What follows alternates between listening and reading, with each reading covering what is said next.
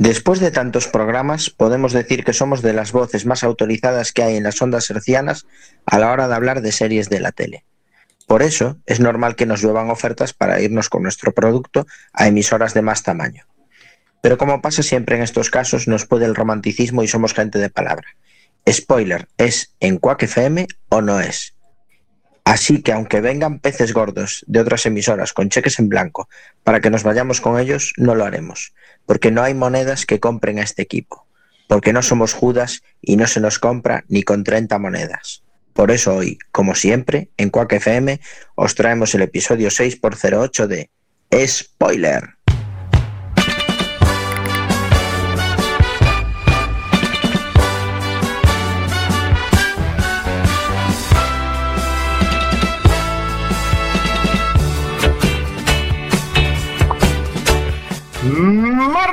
Martes 9 de febrero de 2021 estáis escuchando la 103.4 Quack FM.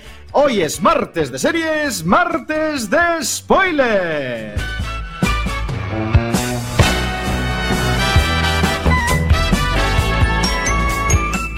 Mi nombre es Diego de la Vega, pero este programa no se hace solo a mi izquierda. Virtual, fiel amigo y compañero, si oyen el sonido de spoiler, probablemente sea por su culpa. Señor Iverson, muy buenas noches.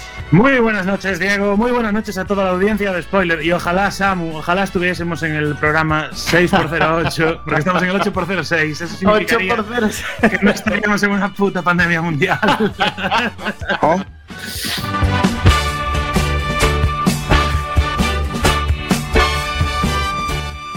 Los comentarios más ácidos de las ondas wifi de mano de Samu Kao. Muy buenas noches. Muy buenas noches, pero no es eh, episodio 6 de la temporada 8, 6 por 08, ¿no?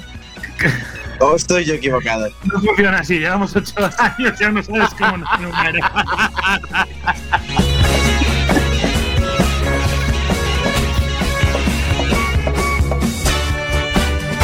La amante de las series de doble nacionalidad, la voz en femenino de este programa, ella sí, Salema, muy buenas noches. Muy buenas noches, Diego, muy buenas noches a todos. Noche incidentada. A ver cómo conseguimos salir de esta.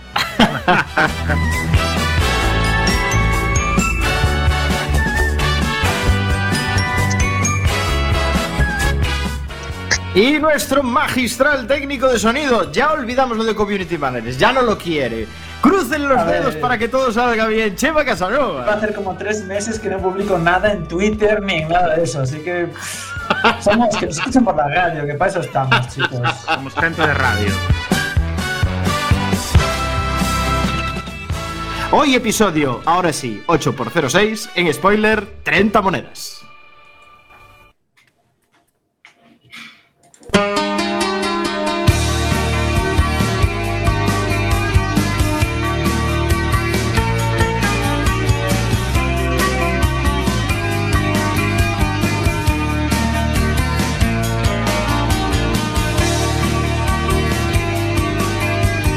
13 minutos de este martes 9 de diciembre. Estáis escuchando Quack FM a través de la 103.4 del FM o www.quackfm.org.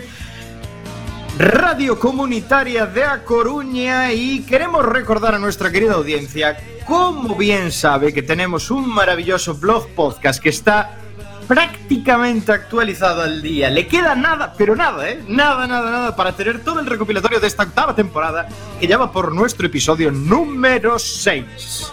Maravilloso, ¿eh? Increíble. Tenéis ahí ocho temporadazas. Bueno, siete, siete temporadazas y media que estamos ahora. Eh, para poder escuchar todos nuestros programas, recordad spoiler.quackfm.org.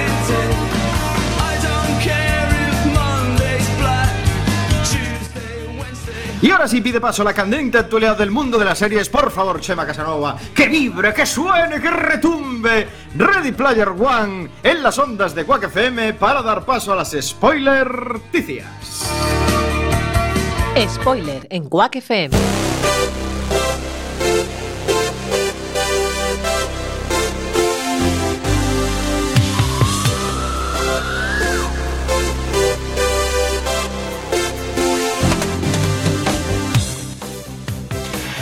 Y vamos con la primera noticia de este martes de series, martes de spoiler, y va de actores de doblaje, ¿no es así, señor Iverson? Efectivamente, porque vamos a contar la historia de un actor de doblaje que la lió un poco en redes sociales. Por eso en spoiler últimamente no usamos mucho las redes sociales, porque se puede complicar mucho. Y si no, que se lo pregunten al actor de doblaje español, Rodri Martín, que es la voz eh, habitual de Cameron Boyce, eh, Dylan Minet o Leo Howard, y que ha sido despedido de forma fulminante por parte de Marvel a causa de haber soltado un sonado spoiler sobre Bruja Escarlata y Visión en su cuenta de Twitter. Madre mía. Vaya madre liada, mía. vaya liada. Claro, se le complicó, estaba haciéndole el doblaje de la serie y debió salir y contaría, guau, menudo episodio que acabo de doblar y, y cajón. Y hasta luego. Bueno, Hasta luego. Efectivamente, eh, borró enseguida el tweet, incluso cerró su cuenta de Twitter, pero ya, ya no había vuelta Se cambió de apellido, pero Pero sí, creo que le, le espera un futuro como actor de doblaje, pues más bien ya de películas eh, para adultos. Lo que es en serie se le complicó bastante.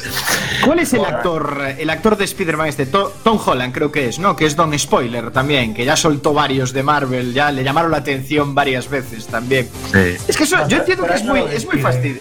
¿Qué? No, pero él, claro, obviamente a él no lo pueden despedir, claro. en el doblaje de cine para adultos, si metes la pata o metes cualquier otra cosa, no pasa nada.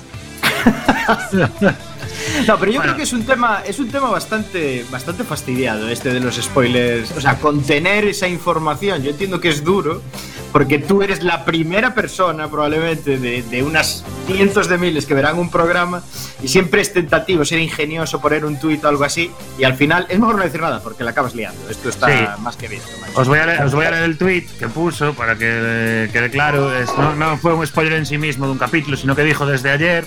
Ya tenéis disponible en Disney Plus Bruja Escarlata y Visión, la primera serie de Marvel Studios, donde tengo el privilegio de volver a prestar voz a Ivan Peters en el papel de Pietro. Y es que el actor pensaba que Disney Plus lanzaría de golpe a su catálogo toda la primera temporada al completo, como, como suele hacer Amazon o Netflix. Ay, chiquilín. Pero Disney Plus gusta más de sacar los capítulos uno a uno.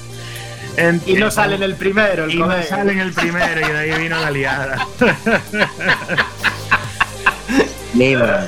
Ya tiene, ya tiene sustituto y será Manuel Jimeno, que fue la voz de Daredevil, será quien lo sustituya eh, en el resto de la serie. Porque Madre bueno, mía, se le complicó. La liadiña se le complicó al colega. Bueno, ¿Pero lo sustituyeron en la serie completamente o...? Sí, sí, completamente. O sea, volvieron a regrabar eh, lo que había doblado él. ¿En serio? Sí. Sacar como una voz y cambiarlo en plan Homer Simpson o así. La gente está muy mal de la cabeza. Bueno, grabar, será por pasta, eh, también. Joder, Disney Hombre, Plus pero- no anda con chiquitas. Joder, no. Lo que quedaría feo que sea un actor en el episodio 2 y de repente una voz nueva en el 3. O, una- Pero, o en, o, o en Bueno, debo mexi- decir, o en- debo o en decir. mexicano de repente. Debo decir que en este caso- un huevo. Sí, debo decir que en este caso me parece exagerada la decisión. Bueno, la decisión de Disney Plus es porque incumplió una cláusula de confidencialidad que firma el actor al al firmar el contrato y bueno, es lo que hay. Ya, ya, Ya. bueno, pues es así. Para. Bueno, pero también, también hay que pensar que Disney Plus, ¿cuántos millones tendrá invertidos en campañas de marketing y de publicidad para ir sacando poco a poco eh, la información sobre la nueva temporada? Y bueno, básicamente. atrás. Además, está muy centrado eh, el foco en esta serie porque dicen, o sea, no se sabe todavía, pero que puede ser el enlace entre la, entre la antigua y nueva generación Marvel. Es decir, que puede Claro. dar pie a un, a un universo nuevo. O sea que A un hay mantecón. muchas expectativas en ¿La esta. estáis siguiendo vosotros, WandaVision? ¿O yo- esperáis a que no. esté todo ya? A que esté toda. sí, Yo estoy sí. esperando a que esté toda entera también. Yo, Miedo, yo- miedo me da, miedo me da eh, Sí. con esto, con Puede. esto de mezclar diferentes universos paralelos de, de diferentes cómics Bueno. y demás. Miedo me da, ¿eh? yo os Bueno, voy a eh. plantear una pregunta. ¿No os parece que en los tiempos en los que estamos hoy en día, un spoiler de este tipo, el que hable, que hace que se hable de la serie y la publicidad que te acaba dando, al final no resulta beneficioso para Disney Plus? Eh, probablemente sí. Sí. O sea, probablemente le venga bien que se hable de la Hombre, serie y a que se hable es- del rollo. y Está tal, claro, gracias a esto estamos hablando en spoiler de esta serie. Claro, es que Claro, si por no, no ejemplo, hablaríamos de esta es serie algo- que nadie es conoce. el, es el claro ejemplo, ¿no? Pues gracias a esto estamos hablando del tema. Pero bueno, eh, que entiendo si es a nivel de contrato, pues bueno, ya habla cláusulas, cosas así, alguien se pone serio y hasta luego. Hasta luego, señor. Y aparte es despido procedente y no tiene derecho a paro, ¿eh? Bueno, para los 10 días de paro que tienen Estados Unidos tampoco es una tragedia. tampoco creo que, que bueno. Bueno, cerramos aquí este episodio de spoiler controvertido con un actor de doblaje y vamos con otra noticia que es un clásico ya en spoiler hablar de premios y en este caso toca hablar de los Globos de Oro y sus nominados. ¿No es así, Samu? Pues sí, es una noticia que ya tiene unos días, pero bueno, nos coincidió que fue después del programa anterior, entonces nos parecía oportuno hablar hoy de los nominados a los Globos de Oro de 2021, sobre todo porque Netflix supera ahí por mucho a su siguiente competidora en cuanto a nominaciones, que es HBO. Eh, la asociación de prensa pues hizo eh, el anuncio de los nominados y, y, bueno, la gala será el 28 de febrero, la presentará Tina Fey con Amy Fuller eh, como maestras de ceremonias y, bueno, eh, las dos eh, series que podemos considerar triunfadoras de estas nominaciones son The Crown y Gambito de Dama, que parten como favoritas en drama y miniserie contra rivales tan fuertes como The Mandalorian o Small Axe. En comedia el duelo parece que será disputado entre Ted Lasso y Schitt's Creek.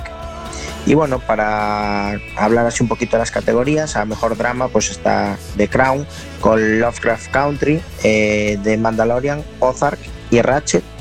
Eh, a mejor actriz de drama Olivia Colman por The Crown, Jodie Comer por Killing Eve, Emma Corrin, Laura Linney y Sarah Paulson. Mejor actor de drama Jason Bateman por Ozark, Josh O'Connor eh, por The Crown, Bob Odenkirk por Better Call Saul, Al Pacino por Hunters, como no, y, Matthew Rhys.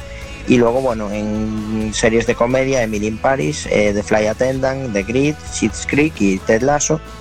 Y luego, ya así como actores y actrices que nos suenan a todos, a mejor actriz de comedia está Kelly Luoco, eh, nuestra querida eh, Penny de, de Big Bang Oh. Theory con Ellen Fowling, con Jane Levy. En actor de comedia está Don Cheadle de Black Monday, que nos gustó mucho.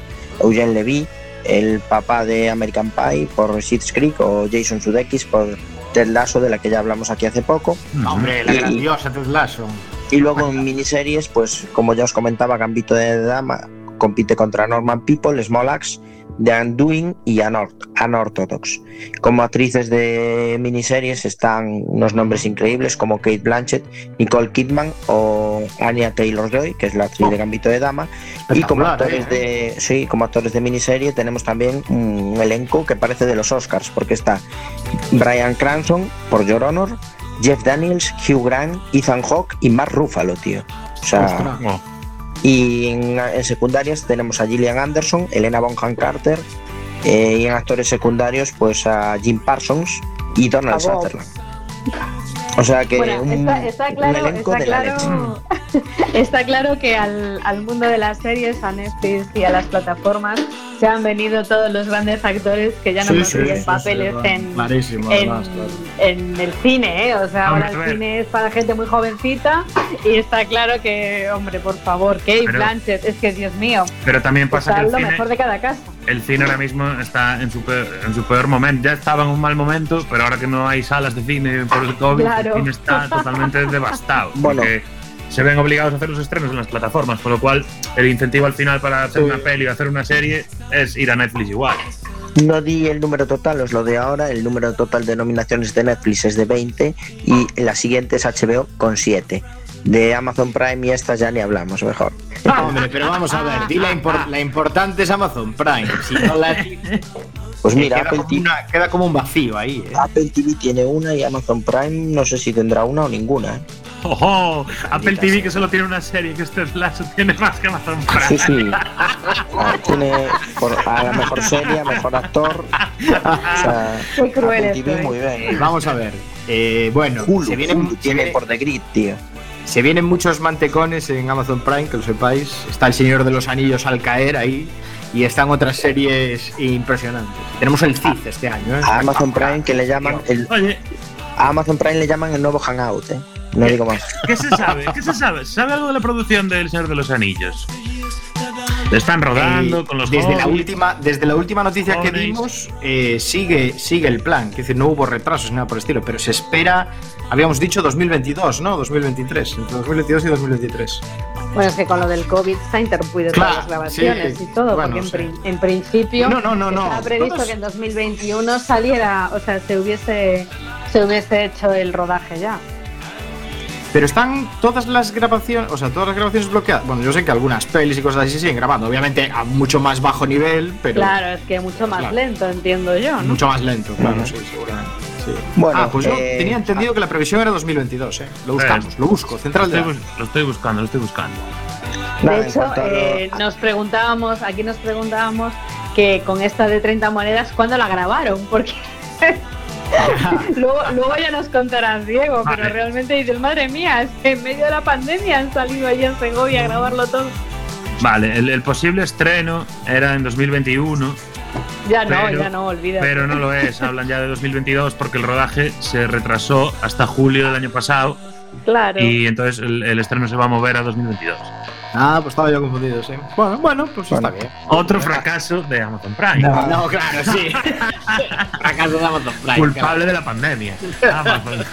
A final de mes diremos quiénes son los ganadores de los Globos de Oro para ir cerrando ya con esta spoilerticia. Muy bien, pues ahí quedan estos nominados maravillosos de los Globos de Oro. Super nivelazo este 2021. Hablaremos de los ganadores en próximas ediciones de Spoiler. Si el fundido a negro de los soprano te dejó blanco, Si el final de Perdidos te dejó patidifuso, Si eres de los que cree que Jack Bauer debería presentarse a presidente de los Estados Unidos, este es tu programa. spoiler en Quack FM. hablamos de series en serie.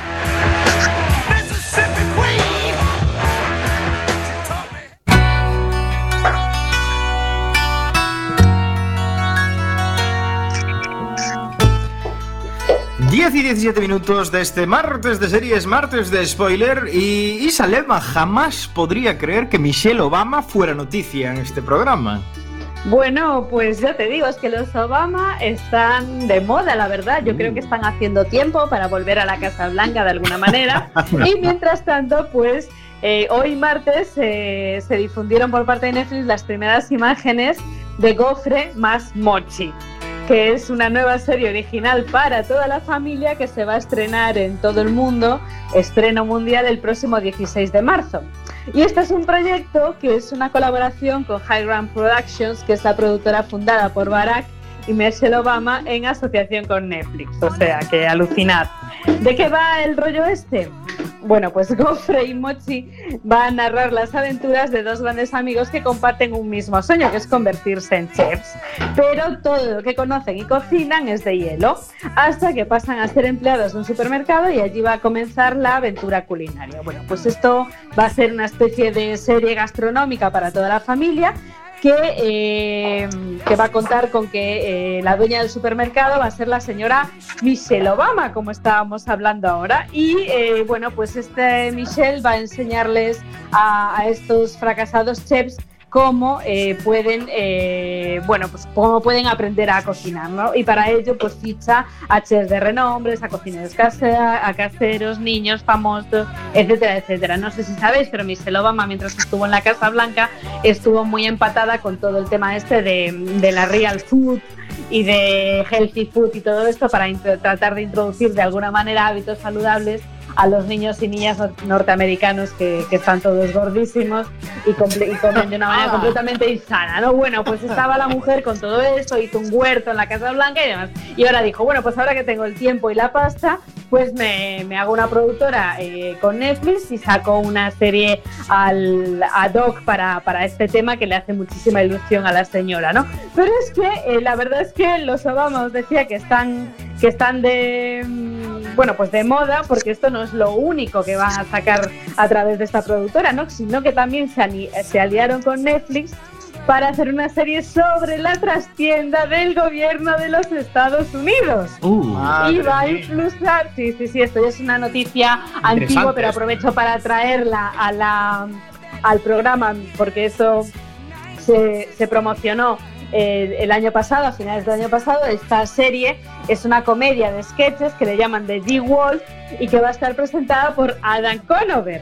Y bueno, pues tanto Barack como Michelle Obama van a estar detrás de esta serie y eh, el expresidente de, de los Estados Unidos eh, bueno, pues va a poner en marcha este, este serial sobre eh, el funcionamiento de la política estadounidense. ¿no? Bueno, pues parece que, que lo que quiere es mostrar pues cómo, cómo, eh, bueno, pues cómo trabajan los funcionarios públicos en el gobierno de los Estados Unidos, eh, una especie, bueno, desde luego, pues... Eh, desde luego lo que tratará es también de, de dar un poco de renombre al, al Partido Demócrata, ¿no? Y, y, cuándo va a empezar esta, esta producción? Bueno, pues a principios del año 2021, o sea que debe estar a punto de caer, porque eh, querían hacerlo coincidir con la toma de posesión de ese señor mayor que es ahora presidente, no sé si lo conocéis, Joe Biden. Joe Biden. el abuelete, el abuelete. El abuelete, el abuelete. Por eso digo que yo creo que Michelle Obama está un poco de campaña, porque yo creo que quiere venir como esto es opinión personal, quiere ser la nueva, la primera. Eh, no First Lady, sino la primera presidenta de los Estados Unidos. Pero yo creo que sepáis que- que lo de G. Wolf está basada en un libro que se llama El Quinto Riesgo de Michael Lewis. O sea que esto también, bueno, pues eh, para los que le interese toda la información y, tema de, de series sobre política norteamericana, pues, pues os puede está ahí la apretando noticia. Kamala Harris también, ¿eh? Claro, te iba a decir, Kamala tiene muchas papeletas, que está, Amigo. está, en, la posi- está en la posición 2, ¿eh? Está, Ya, pero está- si es- si no es es pole, ya- pero casi, ¿eh? Yo- Es que- está, Pero está- ¿quién- pero está- ¿quién está tiene tocando Es que daros Pero cuenta de ¿quién una tiene cosa. dos series en Netflix, eh? Ya, Pero ya. Tama- Tamal ahora mismo es sucesora designadísima. Hombre, Ya. por supuesto. Porque este va a mochar antes de cuatro años, ¿eh? Bueno, chicos, Bueno, pues hasta aquí la noticia de hoy. Dejamos aquí las spoiler noticias y nos vamos ya con el piloto.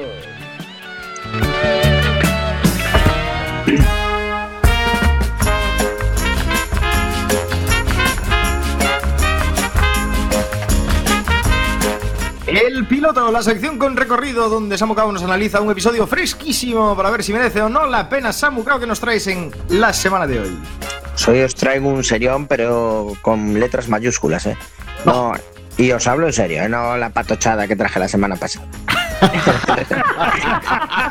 Está bien que recono- está bien que Sí, asuma. hombre, a veces, que asuma. hombre, a veces vemos pilotos que, que son lo que son, puro entretenimiento. Pero esto es un serión como la copa de un pino, ¿eh? se llama Devils. Eh, se estrenó solo, estrenan capítulo a capítulo, se estrenó solo un capítulo en, en Movistar Plus, mañana se estrena el segundo y es una serie producida por Sky Italia, basada en un libro de un artista, de un escritor italiano que también se llama Devils. Y es una, bueno, al estar metido Sky ahí, yo creo que es una producción italiana, pero en colaboración con otras sedes de Sky que tienen por el resto de Europa, porque en el elenco de actores está Patrick Dempsey, que hace un papelón, eh, Alessandro Borghi, que es el protagonista, eh, que hace de Máximo Ruggero, que es el prota de esta serie. Está Laia Costa, que es una actriz española que saltó a la fama por Palmeras en la Nieve y a partir de ahí empezó a trabajar mucho en el extranjero. Bueno, un elenco de actores variopinto.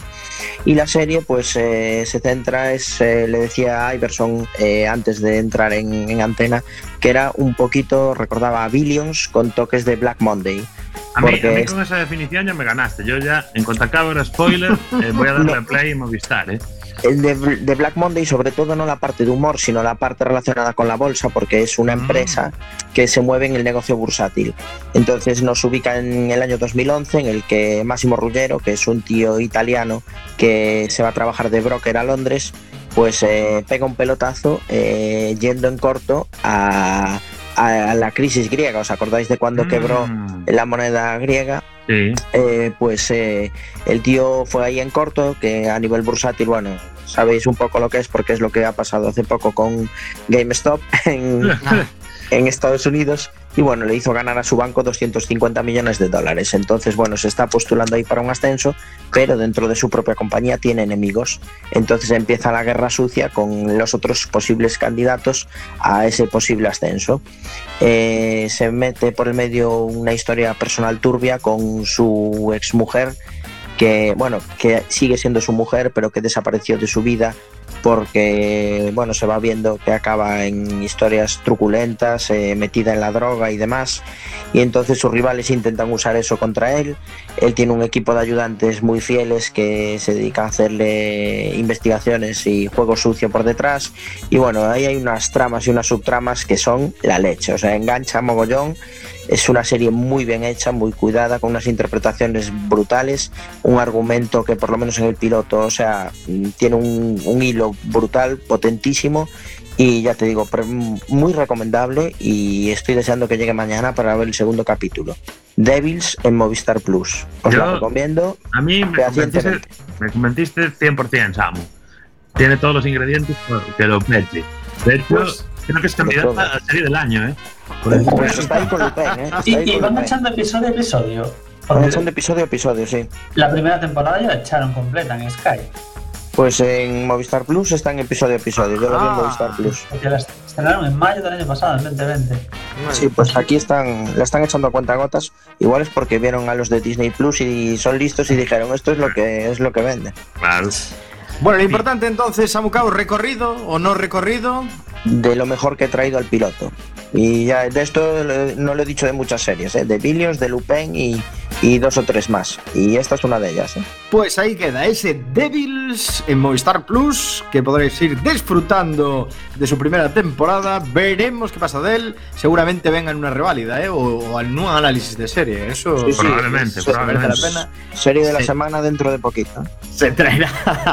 Vamos ahora con un tema musical, un ratito antes de analizar la serie de esta semana de 30 monedas. Vamos a escuchar un poquito de El Día de la Bestia canción de Defcon 2 para meternos en materia en este mundo de Alex de la Iglesia. Enseguida volvemos con 30 monedas.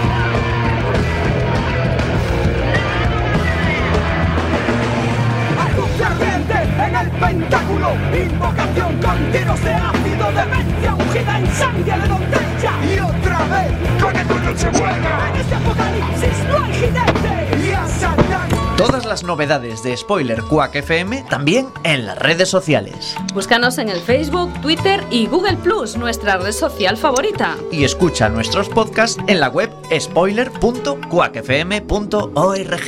Here comes the sun. Do-do-do. Here comes the sun.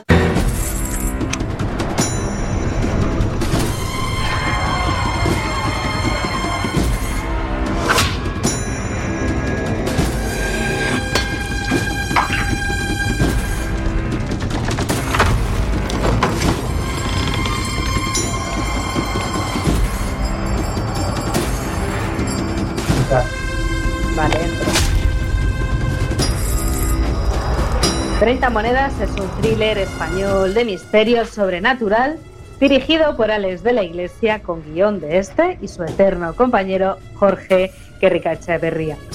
Se estrenó el 29 de noviembre de 2020 en HBO España y está protagonizada por Eduard Fernández, Miguel Ángel Silvestre, Vega Montaner, Macarena Gómez y Manolo Soto, entre otros. En su segunda incursión en el mundo de las series, Alex de la Iglesia cambia de registro para traernos una historia con una profunda carga de misticismo. Pedraza, un pueblo de Segovia, se vuelve el epicentro de una ecuménica historia, la aparición de una de las 30 monedas por las que Judas traicionó a Jesucristo revoluciona la tranquila vida de sus habitantes. Un párroco con un oscuro pasado, un alcalde y su mujer con mucha ambición y una veterinaria dura de pelar darán rienda suelta a esta loca ficción que te atrapará desde el primer instante. ¿Dónde está? En el establo, con Elena. ¿Con la veterinaria? ¿Y a quién iba a llamar si no? Se supone que iba a ser un ternero. Por ahí, por ahí. Nada de colgarlo en internet, ¿eh? ¿Esta brujería es satanismo o, o algo? Es un milagro. Eh, vamos a tranquilizarnos, ¿vale? Eh, ¿Puedo?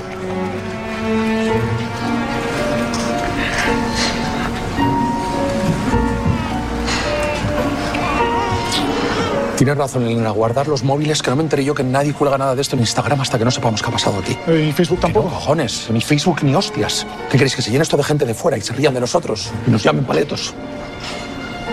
Aquí vamos a hacer las cosas bien. Hay que llamar a la Guardia Civil o al Hospital Provincial, a los servicios sociales. Si llamamos a las autoridades, la cosa se filtra y en cinco minutos tenemos a los de la tele grabándolo todo. ¿Tú estás segura de lo que ha pasado aquí? Sí, Curro lo tiene grabado, enséñaselo, Curro. Mira. ¿Lo tienes ahí? Bueno, un mo- momento. Vale, pues ahora te lo devolvemos, ¿vale? ¿Y el niño? Al niño ya veremos. ¿Tú lo has mirado bien? ¿Es normal? Sí, Paco, sí.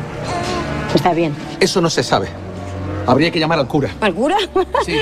¿Pero estamos locos o...? Sí, sí, buena idea. Seguro que don Manuel sabe qué es lo que tenemos que hacer en situaciones así. Al cura. Sí, Yo no lo veo normal, pero... normal. Acabo de dejar plantados a unos periodistas para venir a ver a un niño que ha nacido de una vaca. Eh, eso sí que no es normal.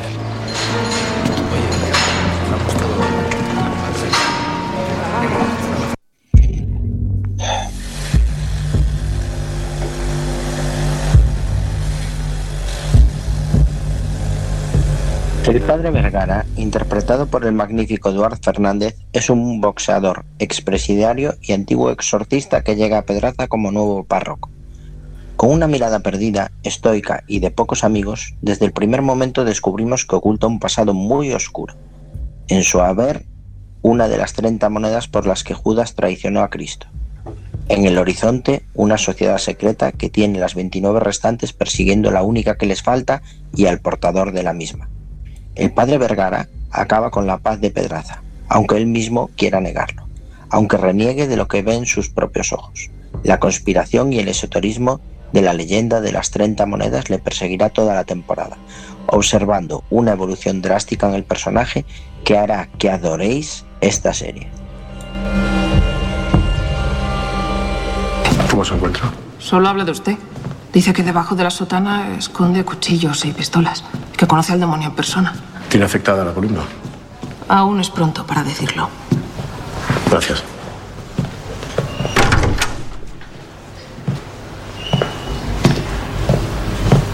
Antonio. ¿Qué tal? ¿Cómo te encuentras? ¿Sabes quién soy? Usted es el capitán de los ejércitos del Señor. que Está aquí para luchar contra las huestes del demonio. Pero no se lo cuentas a nadie. Eso es algo entre tú y yo. ¿Vale? Vale. Vamos a rezar. Padre nuestro que estás en los cielos, santificado sea tu nombre. Esto no se arregla con rezos, padre, y lo sabe. Le han encontrado. Vienen a por usted. Hay que acabar con ese niño. No digas tonterías. ¿Quién te está hablando de mí? ¿Qué pasa? ¿Que ha perdido la fe? Ya no cree en nada, ¿verdad? Ni siquiera en usted mismo. Pero ellos no van a parar por eso. No van a parar hasta que la encuentren. ¿El qué? ¿Qué es lo que buscan? Vienen con alegría, Señor, cantando, vienen con alegría.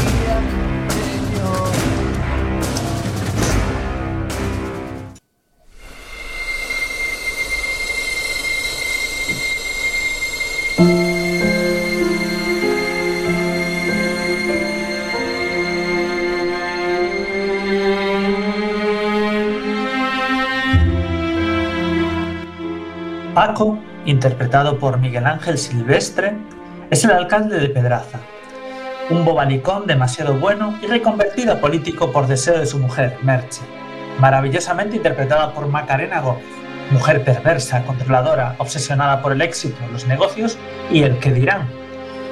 Entre los dos formarán un dúo que aportan muchas escenas cómicas dentro de este thriller y también mucha tensión. Todos los sucesos paranormales que sucederán en el pueblo eh, donde Paco es el alcalde y Merche una mujer con éxito. Pondrán a prueba su mundo y también su relación.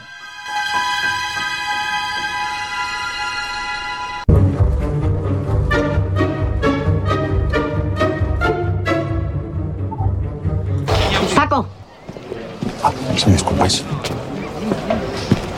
¿qué está pasando? ¿Qué es toda esa locura de un niño? Tranquila. Ya está todo solucionado. Don Manuel, que tiene más sentido común que todos nosotros juntos, nos está ayudando. ¿Y qué sabe él si lleva cuatro días en el pueblo? Casi un año. Y no me gusta ese hombre. Pero tú, ¿por qué te tienes que meter en todo esto? Porque la gente confía en mí para que yo solucione sus problemas. Yo sí que tengo problemas. Tengo una empresa que levantar y necesito ayuda. ¿Me estás escuchando? Fuiste tú la que me metiste en esto de la política. ¿Pero qué política? Ser alcalde es política. Tú estás para firmar permisos y nada más. Alguien tiene que poner orden. Si no lo llego a parar, eh, eh, esto ya estaría colgado en internet. Y a ver si te van a colgar a ti en internet tanto vueltas buscando no sé qué. Buscando a la madre. Hostia, tienes razón. Eso calmaría a la gente. Buscar a la. Luego.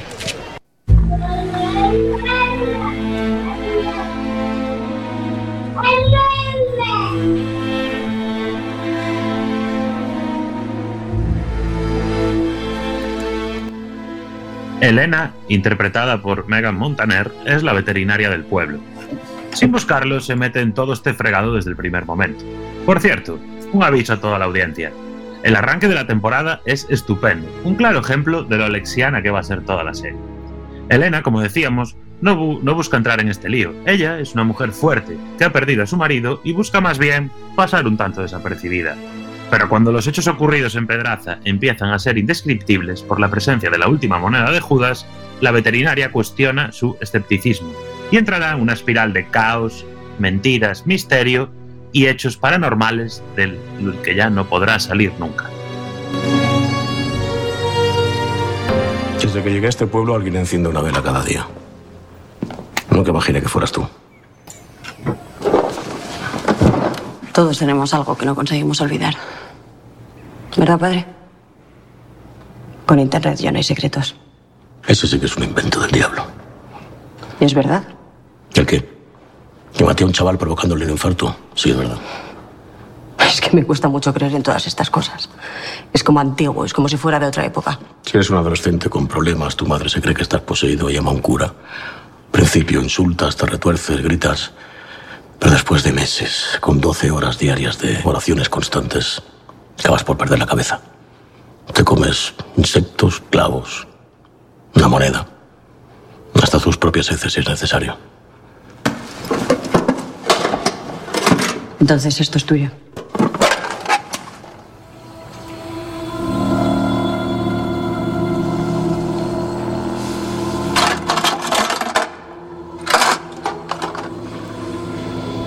Esta moneda se la sacó Giacomo su propia piel. No sé cómo llegó ahí, pero yo vi cómo lo hizo.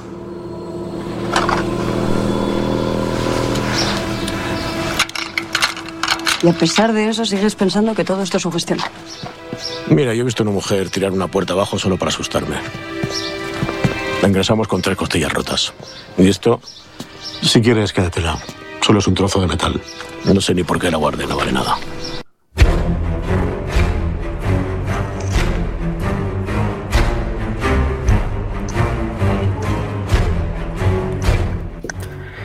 «30 monedas es una serie de Alex de la Iglesia. Esto se nota desde el primer momento.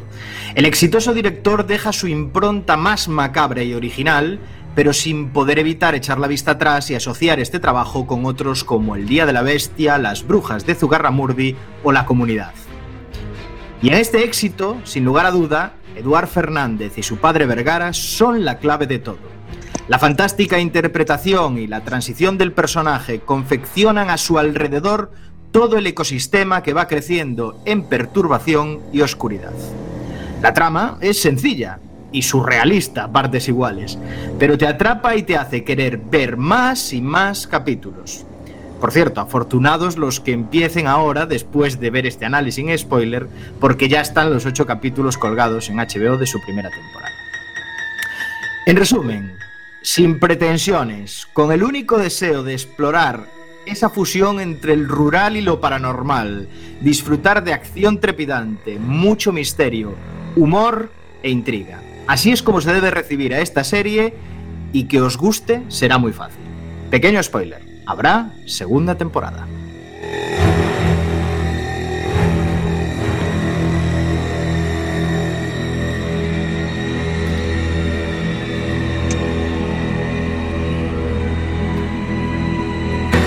Qué música de misterio, me gusta. bueno, hasta aquí el análisis de estas 30 monedas de Alex de la Iglesia. Y nada, quería preguntaros qué tal os ha parecido, de paso que dejáis una notita spoiler. Querido Samu Kao. Pues eh, a mí me faltan dos episodios para acabar de verla y tengo ganas, ¿eh? La verdad la aparqué un poquito para prepararme el piloto de hoy y tal, pero no pasa de hoy y mañana, ¿eh? Que la acabe. Pues, Samu- Me gustó, me gustó. Pues te Sam, queda lo ya- mejor, ¿eh? Ya te digo que te quedan los dos mejores capítulos. Los Son dos mejores capítulos. Para mí, el, el penúltimo y el último eh, son los capítulos que más me molaron. Y O conste sea, que yo, son los que más vas a disfrutar. Yo no soy gran fan de, de la iglesia, pero me está gustando esta serie. ¿eh? Bueno, el primero de Carmen Machi también es muy mítico, ¿eh? Sí, sí, el primero. Sí, Carmen sí, Machi. sí, el primero está Carmen Machi espectacular. pinchando la es brutal. No lo decimos en el, no lo decimos en el análisis, pero participa, participa un elenco de grandes secundarios que, que es espectacular a lo largo de toda la, a lo largo de toda la temporada. Antes os veía caras raras cuando, cuando se leyó eso de que es la segunda incursión de Alex de la Iglesia en el mundo de la televisión, de las series. Recordad que Alex de la Iglesia eh, fue creador de Plutón Verbenero. No sé si os acordáis de esta serie. Oh, serie, serie mítica. Pero ¿cuándo ha sido eso? Ya tiene añitos, eh, ya tiene añitos. Estamos de hablando de tiempos de antaño, madre Sí, mía, sí. con lo que ha criticado a los de la iglesia todo el mundo de la serie. Por Bueno, hay que poner un spoiler, ¿no? Samu Kao, nota spoiler. Sí, yo le pongo un 8, pero luego te quiero hacer una pregunta. Yo un 8 de nota spoiler. 8 de Samu Yo- a mí me sorprendió mogollón esta serie, ya le voy a poner nota y le voy a poner un nueve y medio, porque me pareció, el final me pareció increíble. Claro, a mí me faltan sí, los dos mejores por ver aún. Chama Casanova, nota spoiler. Me falta el último solo. Estoy, terminamos spoiler y casi vamos a, a ver ese último episodio ya. Es que venís sin ver el último, que es lo más importante. Son largos los episodios porque son episodios que de una Sí, sí, son contundentes, sí, sí. sí. contundentes y, y bueno, la verdad, yo le voy a dar un 9 por el momento. Me está gustando mucho, tengo ganas de ver cómo termina esta primera temporada. Ya me has hecho un spoiler solo diciéndome que hay una segunda porque yo no sé cómo van a seguir. Vale, es que el Porque todo lo final, pasa en este pueblo de Pedraza es el, fi- imposible. el final es, es Alex de la iglesia total. Alex de la iglesia total. Sí, sí, sí, ya lo veréis, lo veréis, lo veréis. Y Salema, nota spoiler.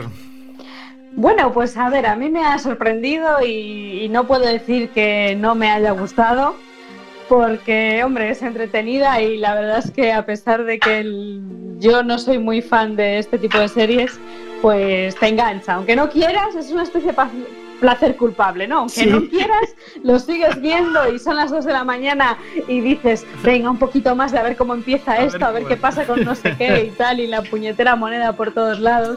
Eh, no os encariñéis por- con ningún personaje porque realmente es, es un poco destroyer todo. Y, y también tiene sus momentos desagradables. ¿eh? O Hay cosas que son un poquito desagradables de ver. Eh, yo le voy a dar un siete y medio. Siete y medio. Vale. HBO necesita un skip intro, por Dios, ¿eh? Sí, sí. Sí, sí, Aparte, la, la la intro es buenísima. Es, muy es buena, buenísima, pero también. pero para ver una vez. A ver una Sí. vez porque puede ser un poco desagradable para cierta gente también la intro. Sí. Bueno, yo le voy a dar Hay, hay nueve. cosas- esta serie no le deis mientras tenéis. No, claro, no, no. Le voy a dar un 9 y, y le voy a dar un 9 y voy a contar una anécdota de paso que le doy un 9. Hay un personaje que aparece casi al final de la temporada, a lo largo de la temporada. Es un personaje importante, ¿no? Que está relacionado con las fuerzas del mal, que tiene un aspecto temible y terrorífico. Y, y es increíble porque ese mismo personaje hizo del novio de Rachel en Friends, italiano, que se llamaba Paolo, que era muy Oh. gracioso en aquella época. Sí, es verdad. Este tipo de asociaciones son brutales. Unbelievable. Oye, una cosa que sí que me, me- me pareció muy interesante es, yo era muy escéptica cuando veo en el elenco de actores que está Miguel Ángel Silvestre, dije, bueno, yo no sé cómo encajará este muchacho con Alex de la Iglesia, no me pega nada, ¿no? Oye, pues lo borda, ¿eh? Lo de alcalde pardillo total, Pardillo total. lo borda, vamos. Cabe decir, dicen las malas lenguas, son rumores, no sé si está confirmado, que tuvo bastante pique con Alex de la Iglesia, porque Ale- Miguel Ángel Silvestre quería darle así un matiz al personaje y Alex de la Iglesia no lo veía y estuvieron a punto de romper relaciones, pero al final. eh, al final dio resultado la relación, parece que le metió ese matiz ahí y tal, y yo creo que le quedó personaje redondo, eh, así muy, muy La bobaina. verdad es que tal, sí, que- la verdad es que sí. Y por cierto, que para quien no haya estado en Pedraza, que es el pueblo donde se graba todo esto, que más es increíble porque todas las series se graban exteriores. Sí, salvo sí. cuatro o cinco imágenes en, dentro de de mm, ¿cómo se llama? de una iglesia y demás, o sea, todos se graban exteriores. Para quien no haya estado en esa zona, Pedraza, Sepúlveda y demás, mola mucho. ¿eh? A mí me gustó mucho el, emplazamiento que buscaron para, para la serie, la verdad es que sí. Está muy guay. Además, yo antes veía, o sea, ves, eh, ves, bueno, pues inspiraciones de otras de las pelis, ¿no? El Día de la Bestia, obviamente, es una gran inspiración para esta peli. Las Brujas de Zugarramurdi, pero también la comunidad, no sé si la visteis, aquella peli de Carmen Maura. Con Carmen Maura, buenísimo. Toda la comunidad es, es, es un horror de peña, ¿no? Y hay esos rollos tensos entre los. Y la comunidad que es el pueblo. Son, son todos los Es vecinos. tal cual, ¿no? Son todos los vecinos. es tal cual, ¿no? Aquí hay ese rollo de pueblo chungo, en algunos aspectos que, que a Alex de la Iglesia le da una vuelta y lo convierte ahí en algo, en algo a veces demencial absolutamente y completamente surrealista, pero que bueno, es, es genial. Bueno, y vale, ese- y ese, persona- y ese personaje del marqués es sí. así como que le da ahí un, un caché, ¿no? Es, es muy, es muy de Castilla eso, ¿no? Tener un castillo A mí me encanta eso. y un marquesado. Es, es muy de Castilla. Y luego le mete toques, toques exagerados, el tonto del pueblo, ¿no? Que vive allí en una cueva. O sea, rollos así, que es increíble. Diego, dijiste que va a haber una segunda temporada, pero yo leí en Wikipedia que HBO confirmó seis temporadas, ¿eh? No. No sé si es verídico el dato, ¿no? Pero en Wikipedia no lo sé. HBO confirmó seis temporadas. Yo hablo de un Confirmó rumor. 666. Sí, sí, sí. Yo hablo de un rumor que se dijo cuando acabó la temporada, porque bueno, cuando acaba la temporada, pues bueno, quedan ahí algunas líneas que, que, que puede. dan pie a que exista una segunda, ¿no? Entonces se, se empezó a presionar para que se dijera y sí, se dijo que iba a haber una segunda, pero ya no sé si va a haber seis, lo cual me parecería absolutamente genial, porque al final, si vas encadenando historias y tal. Aquí cada capítulo es como una mini historia, tienen el hilo de la moneda por detrás, pero van, pero van juntándose. Me parece sensacional. Alex de la Iglesia, anímate. Las series puede ser tu mundo, ¿eh? Puede ser tu mundo. Dale, dale caña. Bueno, nota spoiler que nos queda 8,6. Bastante, bastante por encima de la nota IMDB. Para ser Bueno, una serie de Diego, es una nota muy alta, ¿eh? Una nota muy alta, ¿eh? La verdad- la verdad que- 7,2 en de pie, La verdad que Diego, joder, tú que traes clarita. Yo que traje buenas brozas a este programa, debo decir que en esta, bueno, en esta, en esta he acertado. Yo pienso que es un, Sí, sí. pienso que es un serión que merece la pena. Seguramente candidata a mejor serie española de este año, sin ninguna duda. Una de las mejores, aunque hay bastante nivel este año. Está la de Antidisturbios también, que tiene muy buena Chicos, pinta. yo solo puedo decir una cosa que es, te- paradlo todo y tenéis que ver le- los dos o el último capítulo que os falte porque son, es brutal. Sí, sí, sí, porque, porque es brutal.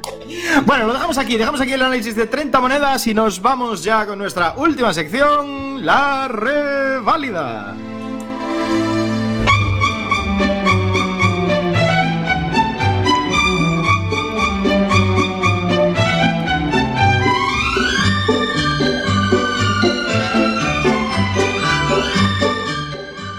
La reválida. Pues sí, La sección que nos trae Isa Lema para analizar una serie que ya ha estado por spoiler para ver cómo ha evolucionado con el tiempo. ¿Qué tenemos esta semana, Isa? Pues esta semana vamos a hacerle una review a una recomendación que nos hizo en el último episodio de la primera temporada de Spoiler, es decir, allá por el año 2013. en un, un capítulo, un episodio de spoiler en el que además anunciábamos que Netflix iba a, vol- iba a llegar a España por fin. o sea, eran tiempos de antaño. Bueno, pues en aquel capítulo eh, recomendábamos exclusivamente The Big Bang Theory. Que ya llevaba, ya llevaba seis temporadas de aquella. Finalmente, Bang Theory terminó, terminó con 12 temporadas, 279 episodios y eh, no, nosotros no puntuábamos exactamente las series en aquel momento, pero Diego de la Vega, tengo citas textuales de él, dijo, esta serie es de 10. Sí, sí, sí. Después de tanto tiempo, chicos y chicas, ¿seguís pensando que Big Bang Theory es de 10? Porque sí que es cierto que es una de las comedias más vistas, con más éxitos, con más premios y desde luego que ha marcado la carrera de todos sus eh, protagonistas, incluso de Blossom. Forever and Never, que además tiene, eh, va a tener unos spin-offs, teni- está teniendo ya una precuela que también está siendo bastante exitosa. La verdad es que eh, nos gusta o no nos gusta, Big Bang Theory eh, ha sido eh, una serie muy, muy divertida durante muchos años. Yo tengo que decir para empezar que como serie friki para mí no es de 10, es de 12, pero en un- la temporada que acabó de ser serie friki y empezó a ser serie de parejas, se convirtió en una serie de 7 y medio. Eh, Yo diferencio las dos partes de Big Bang Theory, la parte de al principio cuando era un rollo friki que me, me flipó y luego ya era una serie de parejitas, tío. O sea, se, Sí, yo- se convirtió en algo totalmente distinto. A ver, estando muy bien también, yo estoy con Samu que la segunda parte, digamos, sí que tenía ahí un toque, bueno, le hacía bajar un poco la calidad con respecto a, o sea, cuando era Vamos en estado... No, a ver, es muy buena, pero no tanto Vamos como a un 10 o un 7,5, pero... Vamos a ver, son 12 temporadas. Bueno, es normal que es muy- flojeen al- Hombre, claro. Juzgarla en esos términos, porque flojea en sus últimas temporadas, es como si juzgamos cómo conocía vuestra madre. Que No, no, y poder- y poder- redondo. Y, Diego, no, es pero que- podemos- Las temporadas flojea, flojea. flojea, pero yo- cla- claro que flojea. Yo no considero que floje la serie porque vaya menos, sino porque cambió de temática y es otra temática distinta. No digo que floje, como serie de parejitas está muy bien, pero no tiene nada que ver con una serie de frikis. No digo que vaya a menos, digo que cambió de, de temática los episodios. O sea, ya iban no, otro estoy- rollo. no estoy, no estoy muy bueno. de acuerdo. O sea, el, el rollo friki siempre tenía pozo. Sí que es cierto que cambiaron un poco la actitud de Sheldon, ¿no? Lo hicieron un poquito más. Más un humano. poquito más humano. Sí, sí, sí. Y eso a lo mejor perdió un poco de punch, pero bueno, también era una evolución, ¿no? Son 12 temporadas, tal. De todas maneras, también hay que Claro, plantearse... es que pasan, que pasan como 12 años, una Claro, cosa pero así, también ¿no? También esta gente tiene que madurar de alguna manera. Pero también hay que plantearse si a, si a día de hoy eh, podemos tener series que duren 12 temporadas, si tiene sentido. Es decir, por muy buena que sea la serie. Es que cu- cuando empezó la serie, si te preguntan de los cuatro cuál va a tener pareja, dices uno o ninguno. Y al final acabaron teniendo pareja los cuatro. Ya. O sea, eso, es- eso no es creíble. O sea, bueno, no, ¿cómo que no? ¿Cuántos frikis conocéis que Muchos. jóvenes decís, este no encuentra pareja en la vida y ahora está con niños por ahí por la calle? No, pero me parece, me parece interesante la reflexión de Iver de si, de si a día de hoy nos podemos permitir una serie con 12 temporadas. Claro. Y yo creo que la, la verdad es que sí. Porque Son vivimos dos en una época. ¿eh? Son dos navajas. Vivimos en una época que se crean muchos productos nuevos, a ver si alguno engancha. Y la verdad, cuando le coges cariño a uno, te da pena que se pierda. Pero llega un momento que es insostenible. Cuando pierde el creo que nivel. sí. Y Viva te tardó bastante en perder nivel. Perdona, Isa. Yo creo que si te si tú eres HBO o eres Netflix, posiblemente no apuestes, no apuestes por este tipo de producciones. Pero si eres la CBS, Claro, si claro. eres una, si eres, te- jolín, fijaos, televisión española con cuéntame cuántas Sí, temporadas claro. lleva, ¿no? Claro, Es que tienes que fijarte también en qué tipo de plataformas, o no plataformas, sino en directamente televisión en abierto, pues eh, se emiten estas series tan largas, ¿no? Eso sí, recordemos que esta gente cobraba más de un millón de euros por, por capítulo, ¿eh? Por Que los primeros no cobrarían tanto, pero es que son 279 y son 6. una barbaridad. Ahí hay mucha millonada. Pasaron, pasaron- también hay- alcanzaron el nivel de Friends. ¿eh? Yo creo que también hay un problema de, de cómo la consumimos nosotros, que es toda seguida. Y la serie hay que recordar que es 20 minutos cada semana, que eso también... Claro, es que cambia mucho también verla. Bueno, para mí conserva la nota. Hay discrepancia, como ya veis, en el equipo de spoiler de bajarla o no, pero sin duda Con- es una gran serie. Conserva la nota con tendencia a la baja. Con tendencia a la baja. Bueno, no hay mucho tiempo más, tenemos que despedirnos. Hasta dentro de dos semanas. Señor Iverson, Un placer, besitos. Samu Kao Molt bona nit a tothom. Salema. Besos a todos. Chema Casanova, ¿qué tenemos dentro de dos semanas? Pues dentro de dos semanas os voy a traer una serie que ya he recomendado varias veces, pero no, no, no había tenido tiempo para traerla todavía. Y que es la serie Monk. Una Monk. serie clásica, estrenada en ¿eh? 2002. Que bueno, es un procedimental, puro y duro. Si no me equivoco, en Amazon Prime disponible, ¿verdad, Chema? Sí, creo que está ahora mismo en Amazon Prime. Ahí Bueno, pues ya sabéis. cosas viejas buenas. Dentro de dos semanas en Spoiler analizaremos Monk. Hasta entonces, disfrutad del mundo de las series. Os mandamos un besito muy grande. Besitos. Besitos.